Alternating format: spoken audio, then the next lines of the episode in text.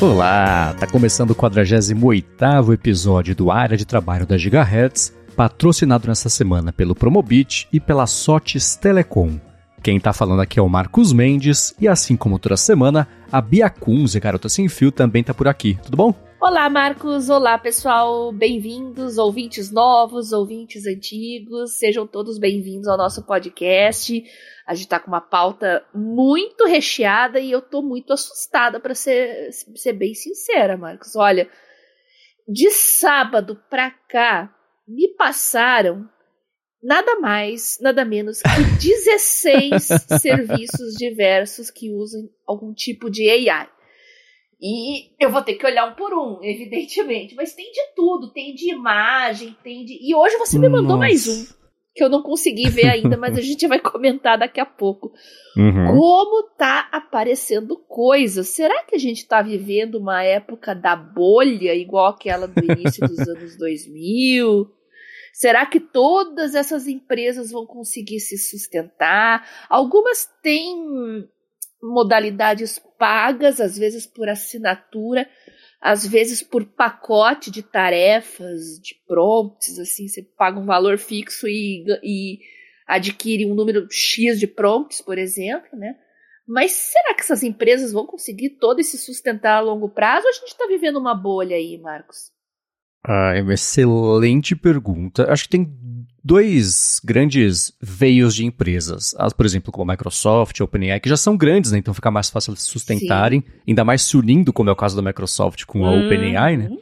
É, e do outro lado, você tem empresas menores, tem muito serviço que está aparecendo que é, dá para ver uma implementação rápida, são ideias bacanas, toda ferramenta que aparecer, ótimo, uma ferramenta a mais, alguém certamente está precisando e vai usar, né? Mas tem muito disso que aparece que eu chuto que daqui a dois, três, cinco anos não vai mais estar no ar, porque parece uma implementação rápida de, putz, joga, pega o modelo do, do, do chat GPT e vamos fazer ele fazer esse negocinho aqui.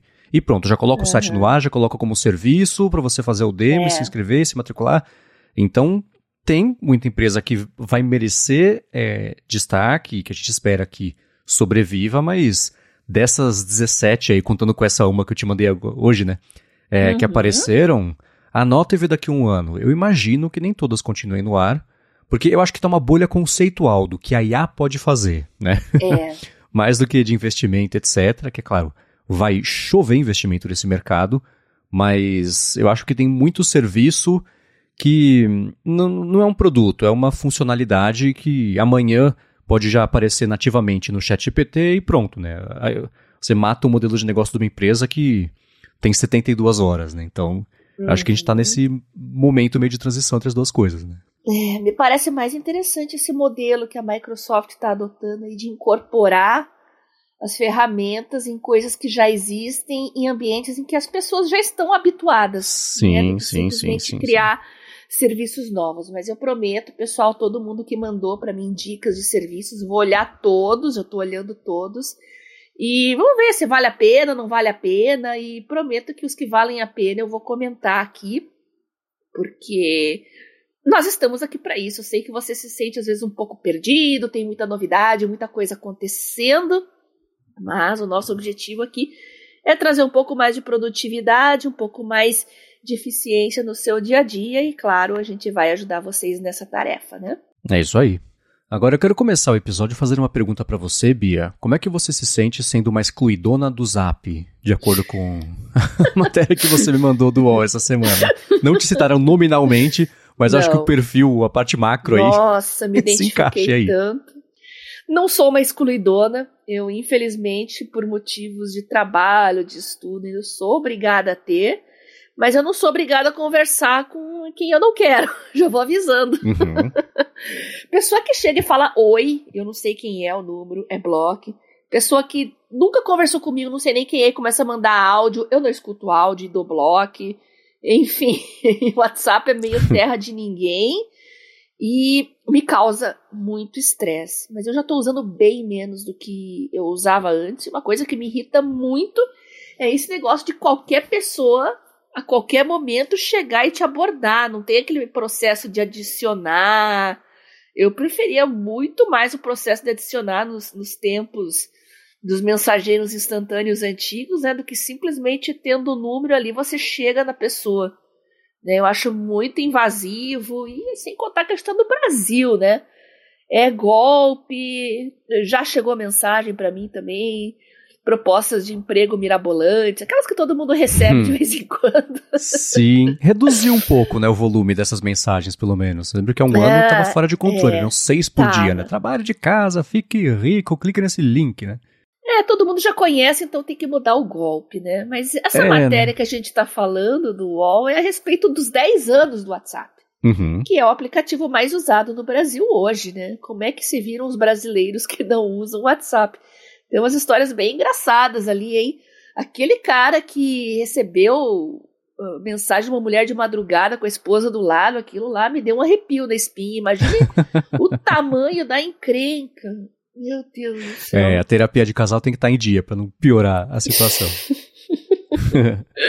eu vou deixar claro o link aqui na descrição dessa matéria para quem quiser ler e ou se sentir representado ou representado, então fala, gente, relaxa, é só um aplicativo, tá aqui para vocês lerem. Quero começar com os follow-ups em relação às últimas semanas. E a gente comentou sobre o Flipboard como o, lembramos da existência dele como alternativa para consumo de RSS eles passaram a dar suporte à timeline do Mastodon também não faz muito tempo, e eles seguiram com essa adoção de serviços federados, descentralizados e tudo mais, e estão agora adotando também suporte tanto ao Blue Sky quanto ao Pixel Fed, que é basicamente um, uma alternativa federada do Instagram. Então, assim como o Mastodon, por exemplo, e o Blue Sky são alternativas ao Twitter, o Pixel Fed é uma alternativa ao Instagram, e apesar do Flipboard não ser exatamente uma empresa gigantesca, eles são relevantes o suficiente para, primeiro, isso virar notícia e depois para indicar para o mercado que existe, de um lado, demanda por isso e do outro lado,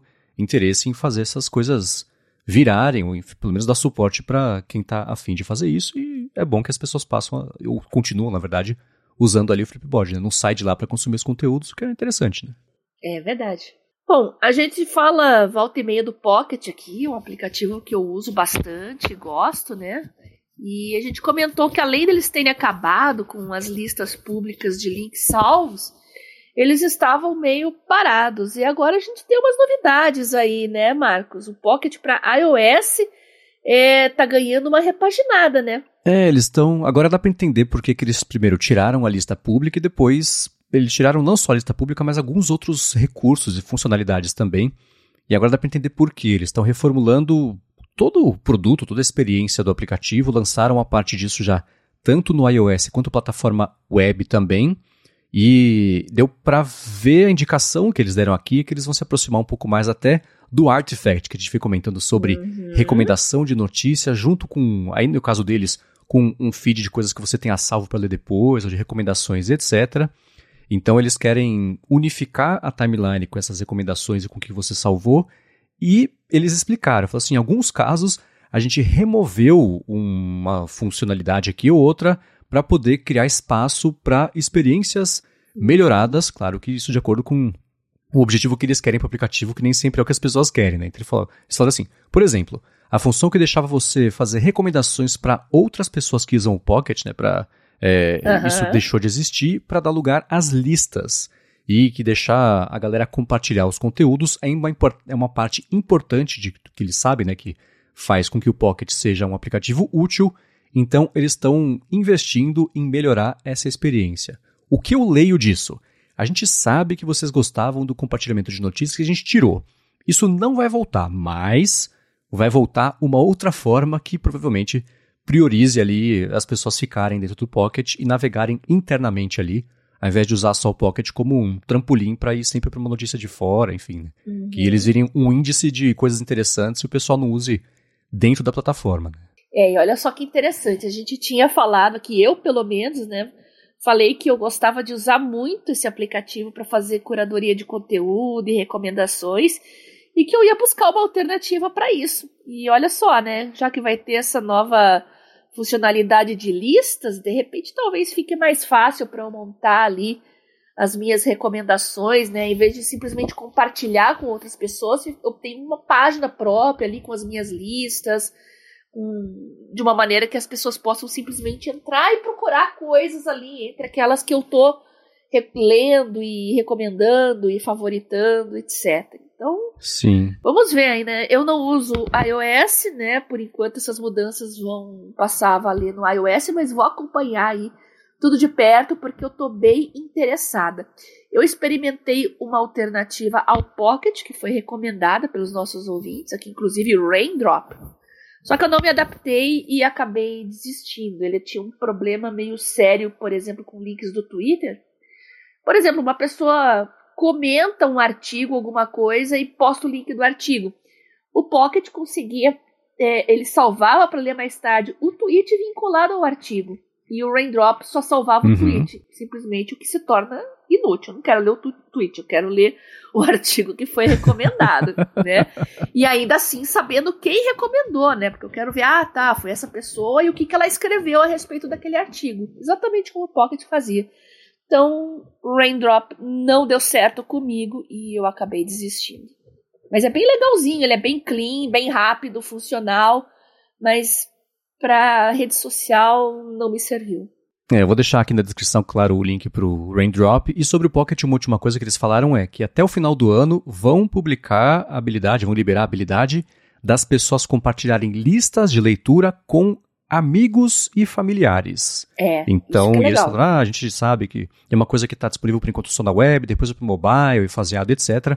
Mas eu acho que é aí que tá, né? Com esse negócio de amigos e familiares, não deve ser mais uma lista pública que você possa jogar um link e qualquer pessoa cair, mas uhum. sim que crie um perfil ali, que seja uma coisa um pouco mais fechada, um micro contatos ali, para de novo privilegiar o uso dentro da rede e não eles irem só uma páginas amarelas de links, né? É, manter o manter o ecossistema deles, né? Sim, sim.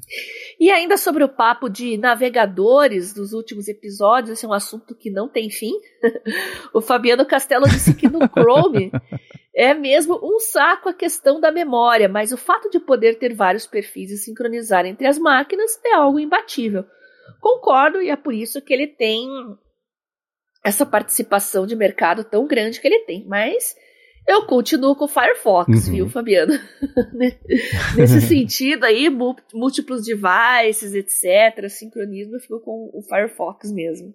É, né? Isso, esse feedback dele me lembrou, no dia que o Google anunciou o Chrome, eles publicaram um quadrinho, de, assim, tinha, sei lá, 40 páginas, que era de um artista, que era o Scott McCloud. Engraçado que é o Cloud, o cara fez o quadrinho do Google, do Google Chrome. Mas o Scott McCloud era um quadrinho todo azul, explicando toda a parte do problema que eles queriam resolver, desde a Omnibox, né, que era a caixa única de pesquisa e de endereço já, versus justamente o desempenho e como os navegadores até o momento eram pesados, porque eles eram um comedor de memória RAM e o, a intenção do Chrome, ironicamente, era fazer com que cada aba fosse uma coisa independente e por isso poupasse melhor ali, administrasse melhor a memória e quando você saísse de uma aba que você não está usando, congelar aquilo, liberar a memória, etc. Tudo bem que isso é, foi, sei lá, faz. Quando que saiu o Chrome? Faz uns 15 anos? Então, o mercado mudou, o Chrome mudou, né? Mas eu vou deixar o link na descrição aqui para quem quiser ver como é que foi o anúncio de, feito por quadrinhos do Chrome, com uma proposta bem diferente aí do que a gente vê hoje em dia, mas também, por coincidência, nessa semana apareceu um comparativo bem interessante sobre privacidade entre Amei. diversos navegadores, né? Pois é, eu vou deixar também o link na descrição aqui para quem quiser ver. E o Brave se saiu de longe Muito melhor bem. do que uhum. né, a galera, todo o resto aí do mercado, de acordo com esse estudo pelo menos, sim, marcou todos os, as categorias ali de privacidade. E é até bonito de ver a coluna inteirinha cheia de tiques verdes, não xizinhos vermelhos, né, versus a concorrência. É, o Thor também se saiu bem, embora ele não tenha tantas funcionalidades como o Brave. Eu, a gente nunca comentou dele, mas ele está instalado aqui, de vez em quando eu acesso, né? Uh, ele é bem interessante uhum. para quem trabalha com jornalismo investigativo. Às vezes eu, eu tô nessa aí também, então você consegue acessar alguns sites através de endereços Onion, né? Então é um, um ecossistema bem interessante, bem e descentralizado, né? E outro que está na lista aqui que a gente nunca comentou é o Vivaldi. Falavam muito dele um tempo atrás, uhum. mas eu não acompanhei mais. Mas, poxa, tá bem vermelhinho aqui a lista dele, hein? é. é. Tem algumas menções honrosas. Eu acho que o, o Thor, por exemplo, ele é excelente para quem é mais técnico, sabe o que está fazendo, que é o seu caso, né? Porque tem toda essa é. parte aí do, do, do Onion. Né? Então, uhum. é, cê, ninguém cai por ali por acidente. Né? E é uma coisa é. importante também: esse levantamento foi levando em conta ajustes já padrão de todos os navegadores. É claro que dá para otimizar a experiência em todos eles, né? Mas o Brave saiu super bem, quase empatado com o MoveEdge e também com o Tor. Aí um pouquinho abaixo ficaram o Firefox, o LibreWolf e o Safari. E aí, né, o, o, Chrome se deu super mal, o Vivaldi também, o Edge o foi... Opera. Pois é, né? Tadinho do Opera. O Opera também, é. o Opera e o Edge empataram lá embaixo. Então, tá aí, para quem é mais, tem mais ligação com privacidade, tá um levantamento bem interessante, justo nesse momento aqui que a gente vem discutindo sobre navegadores, né? Muito bom. Agora, Bia, você falou sobre a ferramenta que eu te mandei, você não conseguiu dar mais piada, né? O Paperclips. Eu, é, eu só abri aqui, mas eu não consegui não, não deu tempo, mas nossa, me chamou atenção como as coisas aparecem rápido, né? A gente testou essa funcionalidade de flashcards com o Chat GPT e agora a gente já tem uma ferramenta pronta para dar menos trabalho ainda para a galera. Exato, mais uma, né, que pintou justo quando a gente acabou de falar sobre isso, ela com um follow-up certeiro sobre o último episódio. Ela pipocou, eu tenho assinado algumas newsletters sobre inteligência artificial, e ela pipocou numa delas, eu falei, putz, se esse e-mail tivesse aparecido aqui dois dias antes, o área de trabalho teria sido completamente diferente, porque eu testei, é. chama é, é, Paperclips, claro, tem link aqui na descrição, e eu testei com um documento que eu tô com mais familiaridade, que é o do, do PL 2630. Subi ele lá na plataforma e fez exatamente o que promete. É, ele gerou perguntas, então assim, de acordo com a lei, né, quais são os requisitos necessários para acesso a dados agregados com fim de pesquisa acadêmica, super detalhado, tanto a pergunta quanto as respostas também. Ele gerou, deixa eu fazer a conta aqui rapidinho, foram 20, 175 perguntas. Uia tudo, eu não precisei fazer nada. Eu joguei o PDF, ele mastigou o PDF e cuspiu essas perguntas todas. Nossa, e dá a opção de exportar como CSV. Ah, então, eu deixei ele fazendo isso e fazer outra coisa. Então, na hora que eu voltei, estava pronto. Deve ter tá. sido uns 10, 15 minutos. Tá. Porque o trabalho inicial dele eu vi demorar um pouquinho. Uhum. Você pode exportar como CSV, como APKG, exportar os flashcards como PDFs também. Você pode deletar Nossa. os que você não gostou. E o que eu achei curioso, né, é um bug que virou recurso. Ele gerou flashcards tanto em português, porque é o idioma que está no documento, ah. quanto em inglês também. Traduziu a proposta de lei, gerou os flashcards. Então, para quem quer treinar o inglês, pode fazer as duas coisas ao mesmo tempo, subindo PDFs Nossa. em português. Achei super bacana, super interessante. Né? Para contas gratuitas, tem crédito de três PDFs, depois tem o upgrade, que eu não vi o preço, mas deve ser aqueles 2, 5, 10 dólares por mês, sei lá. Então pode ser uma ajuda para quem estiver procurando mais um complemento aí de, de para fazer flashcards. E ele tá bem no cerne do que a gente comentou. Né? Ah, você pode pegar, fazer, seguir o vídeo que a gente comentou semana passada. Pega o chat GPT, pega essa ferramenta, junta, cola essas coisas, faz o processo, pá. Ou então você sobe o PDF na ferramenta nova, ele faz chega no mesmo resultado no jeito mais ágil, que é o que a gente está buscando aqui com as IAs, né? Importante é ter opções e escolher a melhor. Muito, muito bom. E já está na minha lista uhum. aqui, é o 17 para eu testar. Ah, não. Diversão pura. É, é bom que vai ter episódio até. Podemos ficar tranquilos em relação a isso. É, é. Ainda sobre chat GPT, o Marcos tinha falado que sobre os apps que usam as APIs do Whisper para dar acesso à ferramenta, o Guilherme Rambo comentou que no caso do Mac Whisper uh, e do Whisper Transcription, ele não usa as APIs da OpenAI. Ao invés de usar as APIs dela para fazer o upload do áudio e rodar o processamento na nuvem, o que esses softwares todos fazem é uma. O que eles usam é uma implementação open source do modelo Whisper em C. Olha só. Baseada na versão oficial da OpenAI, que é em Python. Então existem três formas principais de usar ele: via nuvem, pagando a OpenAI, em scripts Python, rodando na sua máquina, ou então nos apps nativos, né, que rodam também na sua máquina. Sensacional, Rambo. Valeu, hein? Uhum. Agora tudo fez sentido. É. E eu, também apareceu, obrigado, claro, ao Rambo por ter mandado esse feedback. E também sobre o Chat GPT, apareceu o aplicativo, por enquanto só para iPhone, por enquanto só nos Estados Unidos. Mas a OpenAI finalmente está liberando um app só dela, né? Pra galera poder usar. Uhum. Muito bom. Agora, um último, um link que você me mandou nessa semana, que eu achei bem interessante, uma função que está chegando no Android 14, que ajuda a multitarefa, se arrastar e soltar com navegação gestual, uma coisa bem interessante. Isso me fez pensar em trazer um assunto aqui sobre como é que anda a produtividade no Android para você, tanto no celular quanto no tablet também.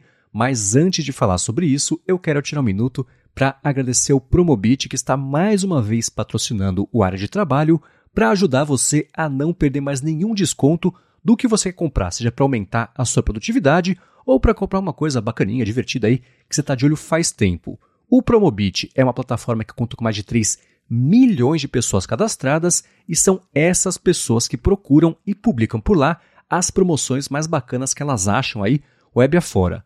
Um diferencial bem importante e enorme do Promobit é que as pessoas que, são, que estão por lá são verificadas e também as mais de 700 novas ofertas que eles publicam lá todos os dias que o pessoal publica também são de lojas que aparecem por lá porque são seguras e são confiáveis.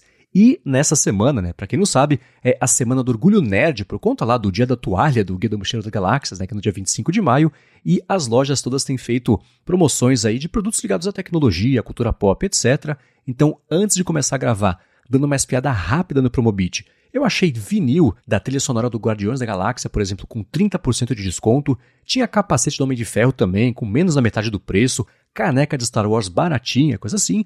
E, claro, também, para quem é mais ligado em tecnologia e produtividade, tinha iPhone com mais de 3 mil reais de desconto, mochila para notebook, teclado pela metade do preço, carregador também, isso tudo com desconto. O Promobit, inclusive, criou uma página especial com essas ofertas mais ligadas à tecnologia para quem escuta aqui o área de trabalho.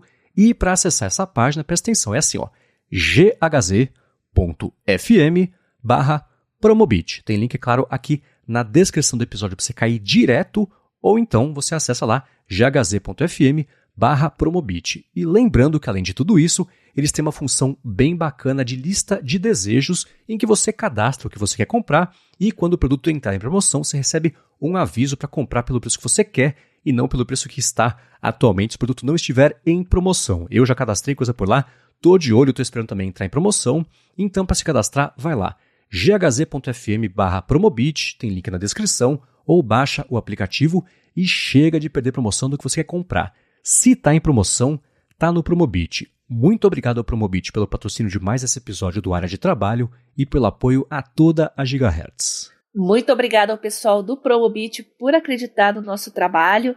E olha, é muito legal você poder navegar num site certificado, digamos assim, né? Porque eu tô toda hora falando de como tem lojas falsas aí pela internet. Toda semana vem alguém me contar: poxa, comprei um produto, nunca recebi. Então é um ambiente mais seguro que você vai poder recomendar para sua família também, que não tem tanto traquejo online às vezes para identificar lojas falsas e golpistas, né? E agora tá chegando o Dia dos Namorados também, né, Marcos?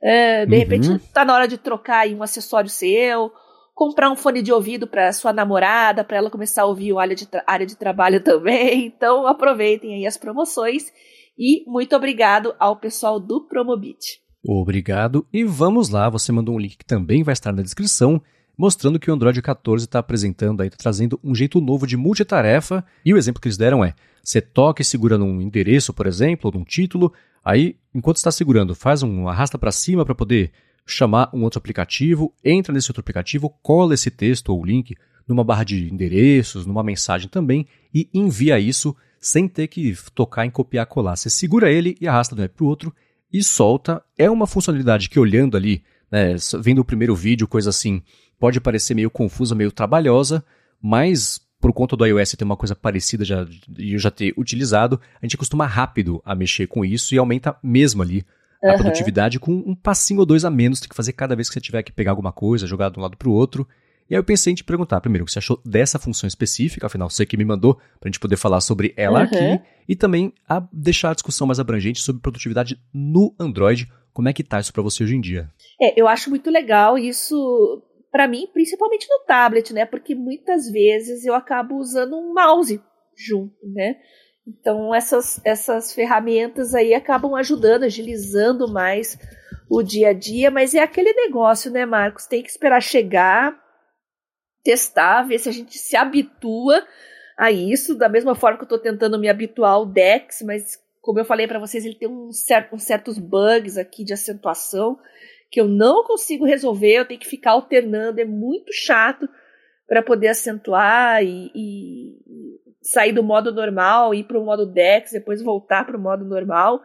Então, eu gostei bastante. Vamos ver se as pessoas vão aceitar, se isso não vai complicar demais a vida delas e vamos ver se é uma coisa aplicável no dia a dia, né? Às vezes a gente acha legal e, ah, sei lá, não foi tão útil assim. Não tô acostumada a usar o iOS com isso tanto quanto você, né? Então, mas são contextos diferentes. Eu acho que a gente tá uh, num, num, dispositivo a gente usa de um jeito e outro dispositivo a gente usa do outro, né? Então eu achei interessante, mas eu tenho curiosidade para ver se na prática vai ser tão interessante assim, viu? É, acho que eh, a questão é justamente essa. Isso num tablet funciona super bem. Então, a minha experiência por ser mais centrada no iOS, para fazer isso no iPad sempre rolou legal. Você pega, segura um, dois, troca ali no. Com o mouse.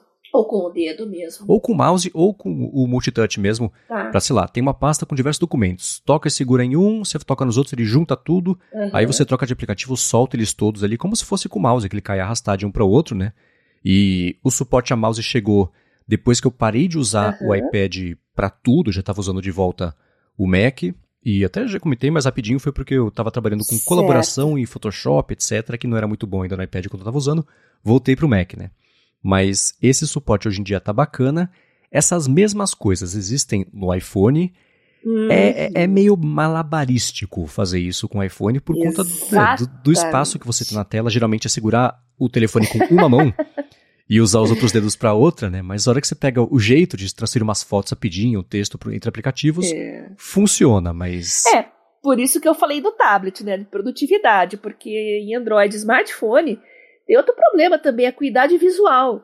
Coordenação motora, ninguém vai ter numa tela tão pequenininha assim. Não é todo mundo que tem essa habilidade toda, né? Principalmente o pessoal mais velho, assim e tal. Aquela sua tia, sua uhum. mãe que segura o iPhone com uma mão e com o indicador da outra mão fica usando o teclado para escrever. Acho que esse pessoal vai ter mais dificuldade. Uhum. sem dúvida, sem dúvida. Agora, você.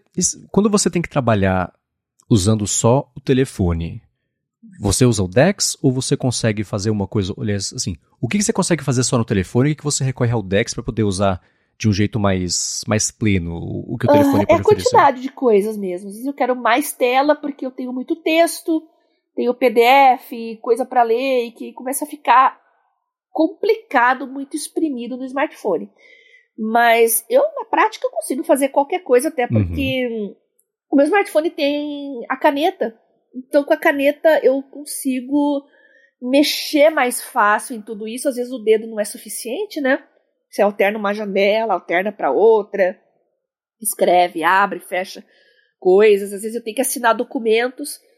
Então é bom ter isso já no smartphone. Eu já abro, já assino ali mesmo e já envio de volta. Mas eu sou eu, né? Eu não gosto de me usar como parâmetro, que eu tô desde o Palm OS fazendo isso com canetas. então eu sei que isso não é para qualquer um, não vou me utilizar como exemplo, mas eu consigo fazer tudo. Não é a realidade da maioria das pessoas. Realmente, smartphone é muito limitador, como eu disse, por conta de uh, coordenação motora, acuidade visual e espaço em tela. As pessoas preferem ser mais monotarefas mesmo e eu não, não condeno ninguém por isso. Uhum. Ah, não. É, é ir se acostumando. É, eu acho importante quando a gente recomenda que às vezes abre um, uhum. uma porta na cabeça da pessoa. Fala, putz, verdade, posso testar isso. Mas claro que cada um tem um jeito específico aí de trabalhar, né? Uhum. Antes de pintarem coisas assim, eu lembro que existia lá no, especialmente no iPad, uma necessidade grande do pessoal queria fazer apps de gaveta. Por exemplo, a abstração era essa: você tem alguns textos, imagens, documentos, e você quer transferir de um lugar para o outro e não tinha um jeito fácil de fazer isso. Então você mandava para esses apps de gaveta, e aí, depois do app de gaveta, mandava para um, um aplicativo uhum. que ele fazia interface entre as duas coisas. Esse tocar e segurar e, múltiplo, e selecionar múltiplos elementos, que podem até ser diferentes. Né? Está num site, por exemplo, você toca segurando uma foto para você poder arrastar para outro lugar. Mas se você quiser, seleciona um texto também e toca e ela vai para junto da foto, essas coisas todas você fica segurando ali para jogar para outro lugar. Resolveu essa necessidade no iPad, mas uh, até hoje no iPhone é um pouco mais complicado por isso, que o tamanho da tela é bem reduzido, é. tem que ficar fazendo malabarismos e arrisca de dar uma cãibra ali enquanto você joga suas fotos de um lugar para o outro. Mas eu digo para vocês que o senso de oportunidade de um smartphone com caneta, né, como o Note, a família S agora tem uh, caneta, não é uma novidade, né? Já está aí há bastante tempo. Eu, quando eu vou pro Uber, às vezes eu consigo adiantar muita coisa que eu não precisaria pegar laptop, pegar tablet depois, sabe? Então, às vezes numa viagem ali de 15, 20 minutos eu consegui responder e-mail, né, que é uma coisa que eu gosto de matar o quanto antes, assim, quer dizer, como eu falei, eu usei o exemplo de assinar documento, às vezes vem documento para eu assinar, eu abro, já assino com a caneta ali, já envio. Hoje eu precisei selecionar alguns documentos também, que eu precisei sublinhar trechos para mandar posteriormente para outras pessoas. E hum, eu gosto muito de deixar numa lista no Telegram, num grupo de Telegram em standby, né, porque fica na nuvem do Telegram, para enviar no horário mais conveniente. Então, eu tenho alguns grupos de trabalho que tem pessoas que estão em vários países. E eu tenho pavor de começar a mandar coisa para a pessoa e eu esquecer que lá no, no país onde ela está é três da manhã. Mas eu já uhum. deixo os documentos prontos na nuvem do Telegram e daí quando chega a hora que eu quero mandar, eu simplesmente seleciono e encaminho para a pessoa. Já está tudo prontinho ali, meu trabalho já está adiantado. E quando eu cheguei no meu destino ali, do Uber, nossa, eu já adiantei boa parte das tarefas do dia, né? Então, smartphone com caneta para mim é tudo de bom. é, esse negócio de fuso horário é curioso. O Slack tem uma funcionalidade bem bacana, que quando você está numa equipe em que tem pessoas, por exemplo, agora lá no Slack da Alura, que a gente comunica com o pessoal para a gente fazer tanto o hipster fora de controle uhum. quanto o Bolha Dev também, uma das pessoas está em Barcelona. Uhum. Se eu abro a janela dele agora aqui, tem um alerta embaixo, ó, são 2h40 da manhã em Barcelona. Então, para você já saber proativamente qual é o horário da pessoa para evitar justamente esse tipo de coisa, né? Sensacional. Então, essas pequenas coisinhas para trabalho colaborativo ajudam muito a, é. a, a, ajuda a evitar né, essas, essas saias justas, você incomodar Detalhes alguém na hora errada. Né? que fazem diferença. Exatamente, é. E, e, mas você falou de trabalhar no Uber. Eu, isso é um dos sinais, eu acho, de que o meu corpo apesar de eu achar que não, ele tá começando a envelhecer mesmo. Cada vez mais. Eu não tinha isso, de entrar no carro e mexer no telefone e não ficar enjoado, mas e, ultimamente, nos últimos três anos, tá uma cinetose bem forte. Eu entro no carro, tenho que. Eu não posso mexer no celular. Por 30 segundos, pronto, já começa é, a sentir o enjoo. Não, eu, mas eu fico também. É. Eu tenho isso também, mas é depois de uns cinco minutos, assim, até os primeiros cinco minutos eu consigo uhum. fazer. Mas eu terminei de fazer, eu imediatamente paro. Né? Respiro um pouco, olho para frente, porque eu também costumo enjoar muito. Enjoo em avião, enjoo em viagem de ônibus. É, será que tem a ver com a idade? Mas agora que você falou isso, eu fiquei preocupado. Eu não sei, eu sei que eu não sentia isso e agora eu sinto. Essa é a, o fato é esse. Eu tô agora fingindo que eu entendi por quê. Pode ser que não, né? Vamos, peraí, vamos acionar os nossos ouvintes. Atenção, ouvintes do área de trabalho. É, como é que é a produtividade de vocês dentro de veículos em movimento? Contem pra gente, uhum. manda uma mensagem para mim lá no meu Telegram, arroba Biacunze, ou então lá no meu Twitter, Garota Sem Fio, porque agora eu fiquei bem curiosa. Eu sei que tem muita gente que às vezes, é, principalmente no interior, né, mora numa cidade, trabalha na outra e tem aqueles fretados da empresa o que, que vocês fazem, então, nesse, nesse tempo de deslocamento, né? Às vezes meia hora, às vezes uma hora. Vocês leem, vocês ouvem música, veem vídeos ou tentam trabalhar e estudar? Conta pra gente que a gente vai adorar saber uh, como é que vocês lidam com isso, tá Excelente. bom? E se enjoam ou não. Precisa levar um Dramin na bolsa. ou para quem não tiver nem Telegram nem o Twitter pra poder mandar, manda no gigahertz.fm barra feedback que também a gente pode pensar e trazer aqui em seguida. Mas é, para mim já se foi o tempo de eu ler timeline do, de qualquer coisa enquanto eu tô no Uber. Hoje eu só penso na vida mesmo. No máximo, escuto um podcast quando não vou. Não, a gente não tá conversando ali com, com o motorista. é.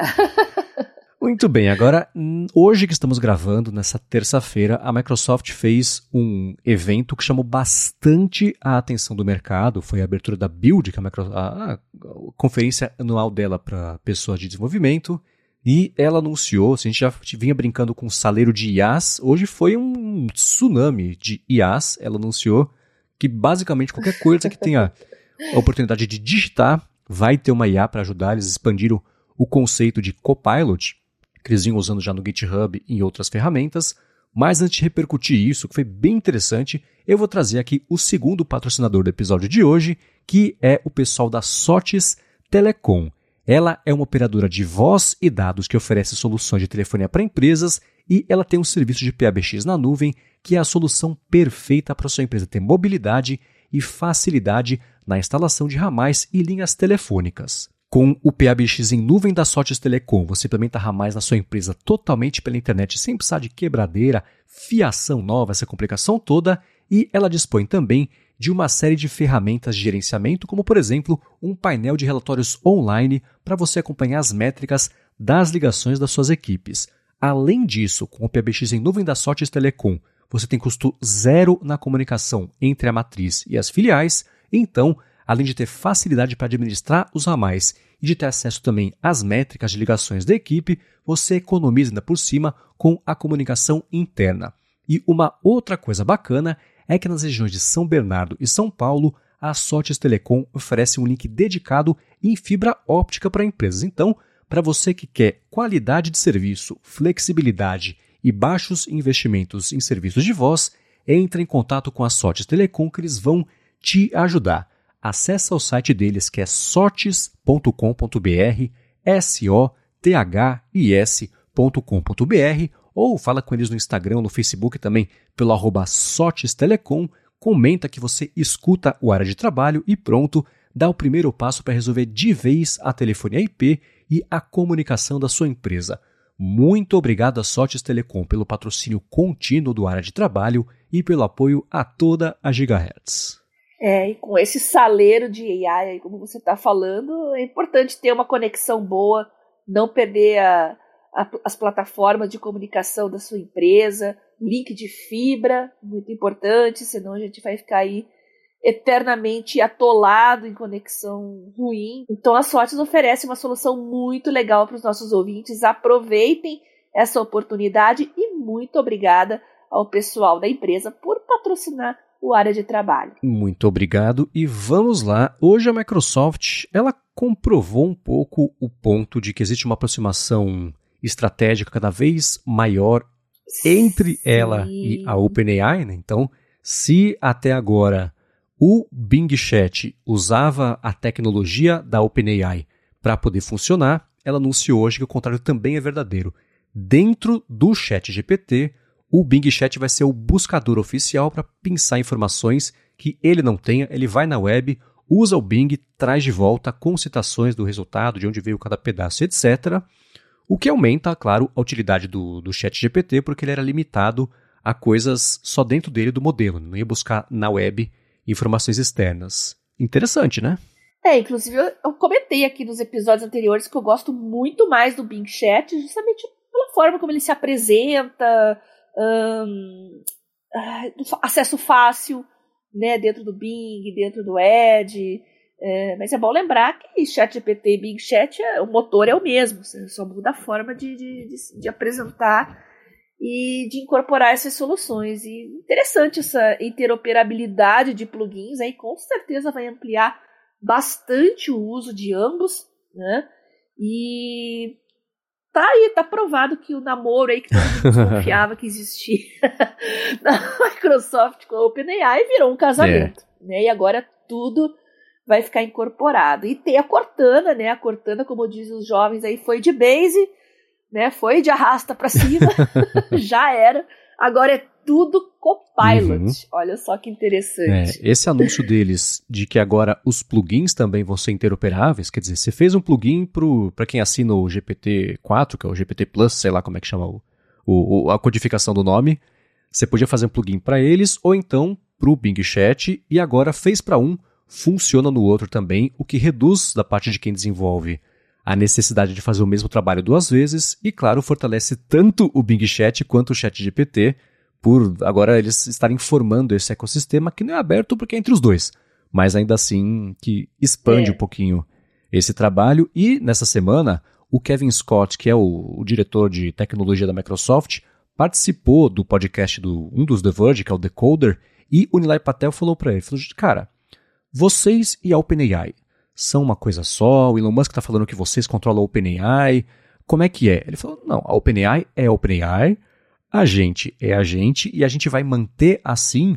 porque isso dá pra gente uma liberdade da OpenAI chegar pra gente e falar assim, isso a gente não vai fazer, isso tá errado, a gente faz desse outro jeito por causa uhum. disso. E ele comentou, se fosse uma coisa interna da Microsoft, ia existir uma hierarquia que ia impedir que a OpenAI pudesse fazer isso com tanta liberdade quanto faz, sendo uma empresa externa e compartilhando sua tecnologia, o que, claro, que tem aí um, um, um temperinho de relações públicas, né? mas ainda assim me pareceu ser verdade nesse contexto, né? de você impedir problemas e ter uma comunicação mais franca entre os lados para poder desenvolver de verdade a ferramenta do jeito até mais seguro. Né? É, é verdade. Mas é muito interessante você ter todo um sistema operacional cada vez mais integrado, né, com todas essas ferramentas e funcionalidades. A gente está falando do Windows, né? Tem o Windows, tem Office, tem navegador. Fala a verdade, Marcos, você não está com vontade de voltar a usar o Windows, não? Olha, hoje vendo especialmente o Windows Copilot, que eles anunciaram, que é basicamente o Bing Chat dentro do Windows. E não só isso, ele também, no Edge, por exemplo, levar em conta o seu contexto, preferências pessoais, para fazer a navegação também, e isso virá tudo um grande balde de dados em favor próprio, né? Com a Microsoft mastigando os dados, entregando desse jeito. Esse, essa demonstração do Windows Copilot me deixou com uma vontadezinha de ter acesso a isso. vou colocar dessa forma. Eu também sou uma usuária de Mac e vou falar para vocês que eu voltei a usar meio que o Windows aí recentemente, estou usando um pouco mais do que o habitual. Dia 6 vai ter a WWDC, você já me falou que é muito difícil que a Apple traga alguma grande novidade mesmo com AI, mas eu acho que não tem dúvida que a Apple vai ter que comer um feijão com arroz aí agora para alcançar todas essas novidades, hein? Sem dúvida. Vai. Olha. É. E é o jeito que, por exemplo, e a Microsoft só está conseguindo fazer isso por conta da parceria estratégica com a OpenAI, que, por sinal, é de longe a empresa mais avançada, de longe, né? É, desse assunto. Então, é. ela já tem. Essa parceria já tem dono, né? E a Apple não é muito de fazer parcerias e ficar disposta a ficar vulnerável numa relação, seja ela estratégica ou não, sobre qualquer coisa que tenha a ver com o produto dela. Então, ela, imagino que uhum. vai querer fazer, se, se for fazer coisas assim, tudo dentro de casa e pode ser que ela tenha perdido os últimos três anos muito investida no headset e tenha perdido o bonde da IA e só agora esteja aquecendo os motores para ir atrás desse, dessa corrida que não é mais uma corrida, uhum. né? Se ela vai começar agora. Acabou de sair no 95 Mac, a gente até comentou nessa semana numa fonte sobre como ela abriu desde março coisa de 15 vagas de IA, abriu um monte no último mês, então se só agora está procurando pessoas para fazer isso, não tenho muita esperança de que os anúncios que a gente veja na WWDC sejam de coisas para agora. Ela pode até anunciar um Xcode, que seria o, o, o Xcode Copilot. Não vai ser Copilot, mas vocês entenderam a, aqui essa intenção, né? Uma IA por Xcode. Ah, isso aqui vai chegar mais pro fim do ano. Aquele jeito de anunciar sem dar uma data exata. Porque com o Google tendo anunciado esse monte de coisa de IA que acabou de rolar na Google I.O., com a Microsoft hoje anunciando esse monte de coisa de IA, logo depois vem a WWDC e não, e não tem coisas relevantes de IA também, esperar até a WWDC do ano que vem é... para anunciar alguma coisa vai parecer uma eternidade, né? Pois é, pois é. é. É bom lembrar que pelo tamanho da Apple também, assim como o Google, eles tinham que ser mais cautelosos mesmo, né? A OpenAI é uma empresa pequena, uma startup aí, jogou aí o GPT pra galera e todo mundo começou a criticar, usar, e, mas isso foi melhorando o próprio sistema, né? As pessoas, é, é, os, os, early adopters aí ajudaram a amadurecer todo esse ecossistema, uhum. né? Já o Google dá um passo, jogar o Bard, agora a gente está acompanhando um pouco o Bard também, mas eles têm que ser um pouco mais cautelosos porque eles já são uma empresa grande, tem valor de mercado, uh, não pode correr tanto risco como a OpenAI fez. E a é. Apple, então, nem se fala, né? Tem o mesmo problema, mas como é que eles vão contornar isso? Fica a dúvida, né? Uhum. Espero ser surpreendido, que não faz sentido que estou esperando no você, mas espero ser surpreendido no WWDC é. com coisas de IA, mas não tá com cara de que vai ter isso. E a ironia é que a Apple, desde 2018, o presidente de Machine Learning da Apple é um cara que veio do Google, cuidava de pesquisa em Machine Learning, que é o John Gianandrea. E, assim, tem, ela, ela até anunciou coisas de IA ao longo dos últimos anos, mas elas não chamam tanto a atenção, talvez, quanto esse, o, Windows Copilot. E a demonstração foi super bacana. Ó, o Copilot, me ajude a configurar o Windows para me deixar mais produtivo. Ele fala, beleza, vou começar um timer aqui de produtividade, vou fazer aqui o, o bloqueio de notificações, vou colocar no modo escuro, vou aqui, Spotify, escolhe a playlist aqui dessas três que já são de um ritmo mais acelerado para você ficar é, pilhado e trabalhar melhor. E vou também colocar as janelas lado a lado aqui, essas aqui que você já usa para trabalhar. Pá, já coloca tudo isso com um comando só, né? Ou então vai sugerindo passo a passo esses comandos. E são essas coisinhas que batem justamente do que a gente vem falando sobre usar uhum. IA para poupar o nosso tempo, aumentar a produtividade. E, e, a gente chegaria no mesmo resultado manualmente? Chegaria, mas se você puder fazer um pedido e te entregarem isso de mão beijada, que ótimo, né? Sobe mais tempo para trabalhar, que é o objetivo, de, no fim das contas, de ter produtividade. Né? Mas a Apple é uma empresa que se consolidou no mundo, virou sinônimo de inovação. Uhum. Apple e inovação é, são praticamente a mesma coisa, né? Diante de tudo que a Apple fez, como ela revolucionou uh, o mobile, entre outras coisas, e ficar para trás nisso, né? A gente já está numa nova revolução digital, né? A era do mobile já é passada, a gente está na, na era do deep learning, machine learning, da inteligência artificial, e eu tenho a impressão que se não rolar alguma coisa tão cedo, é, infelizmente eles vão acabar encolhendo em termos de valor e de, de importância de mercado. E tomara que o Steve Jobs venha e puxe o pé de todo mundo de noite, já que não dá mais para demitir ninguém no elevador. Pois é. E sabe que hoje no evento foi de um jeito bem sutil, mas no discurso inicial do Satya Nadella, ele colocou a Apple como uma empresa do passado, porque ele primeiro teve uma timeline no fundo do telão que mostrava os avanços de tecnologia. Ah, primeiro programa, primeiro computador, etc. O iPhone lá em 2007 e depois pulava para o chat GPT e ele falava, ah, tinha a frase do Steve Jobs de que o computador era a bicicleta da mente e uh, isso ajudou muito a Apple, etc. O iPhone foi uma revolução, mas se o computador era a bicicleta, a IA, ele falou, é o motor a vapor. E ele colocou a Apple, ele fez uma divisão, né? Daí para trás era, o, era a história da Apple, daqui para frente é a nossa, a gente que vai comandar isso aí. E eles fizeram uma coisa que eu achei inteligentíssima e tão na posição por conta da parceria da OpenAI, que é meio exclusiva de fazer isso. Eles anunciaram uma suíte de produtos que de uma ponta a outra, desde o desenvolvimento e o treinamento dos modelos, eles falam privado, só com seus dados aqui da sua empresa, isso não é retroalimentado do modelo, nada assim e todas as camadas de desenvolvimento, parte de segurança, distribuição para as plataformas, até o outro lado da, da ponta do negócio, que é a parte de plugins para a gente poder usar. Então eles fizeram vários, foi uma App Store multinível que eles anunciaram para ficar sempre no ambiente deles, para a galera desenvolver desde esse começo, ficar lá, né? E é por isso que eu estou falando, se a Apple não anunciar algo, qualquer coisa sobre isso na WWDC, é, vai ser um bonde perdido. No que vem já vai ser tarde demais para anunciar isso, por melhor que seja uhum. no ano que vem a ferramenta. A hora é agora de fidelizar o desenvolvimento na própria plataforma. A Microsoft parece ter conseguido fazer isso. É, o Nadella é safo, ele sabe o que ele está fazendo, uhum. Tá nadando de braçada, então ele está curtindo o momento dele, porque realmente esse é o momento dele. Exatamente.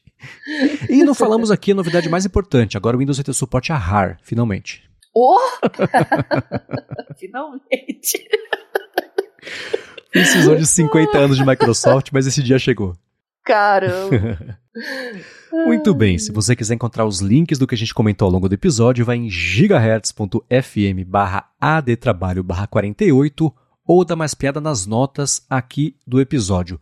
Antes de concluir a despedida, quero falar para vocês que os próximos dois episódios do Hora de Trabalho terão pessoas surpresa participando aqui, porque eu tirarei merecidas férias. Opa. Estarei em Portugal, em algum lugar de Portugal, enquanto vocês escutarem esses episódios.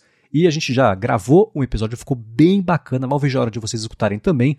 O outro a gente vai gravar amanhã, ou na verdade, para quem está escutando o episódio, gravamos hoje de manhã. E também estou bem na expectativa desse papo. Mas enquanto isso não acontece, como eu falei, os links estão aqui na descrição. Quero agradecer ao Promobit e Sotes Telecom pelo patrocínio desse episódio, a vocês que avaliam, que recomendam o podcast para a galera poder descobrir chegar por aqui também, e a você, Bia, por nos ajudar a entender o que está rolando nos mundos das IAs, as ferramentas, as 17, 16 agora, a gente falou de uma delas hoje, que a gente vai falar também nos próximos episódios e deixar nossa vida mais produtiva. Eu que agradeço você, Marcos, pelo convite, por participar desse projeto maravilhoso, os nossos patrocinadores que estão viabilizando ele e, claro, vocês, ouvintes aí que estão sempre colaborando, mandando novidades, pedindo o link dos grupos também lá no Telegram. Você pode entrar em contato comigo lá na arroba Bia Kunze, ou então no Twitter, arroba Garota Sem Fio. O Marcos vai estar de férias, mas vocês podem estar mandando as coisas para mim. Continua, segue a vida normal. Eu vou estar lendo e respondendo todo mundo, tá bom? Muito bem. Eu tô lá no Mastodon e no Instagram também como arroba mvcmendes. Apresento um monte de podcast quando eu tô de férias aqui na Gigahertz e também o Bolha Dev e participo do Hipster Fora de Controle para a Alura também. Escrevo pro ifeed.pt e na semana que vem a gente tá de volta mas já tá gravado, mas tá de volta. Até lá. Boas férias, Marcos, e a gente vai estar tá aqui semana que vem. Não saiam do nosso feed, porque vai continuar sendo atualizado. Beijoques sem fio a todos e até a próxima.